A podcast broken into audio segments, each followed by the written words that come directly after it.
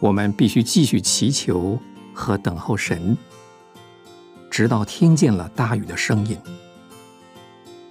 没有任何理由可以禁止我们祈求大的东西，并且我们一定能得到所求的大事。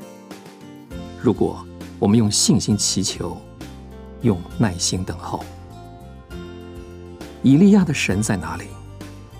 以利亚的神正在等待今天的以利亚去呼求他。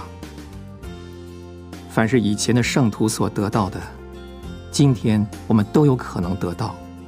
如果我们有他们那样的信心，我们有他们那样的盼望，我们有他们那样的爱心，那样的忍耐，我们必然得到他们所得到的。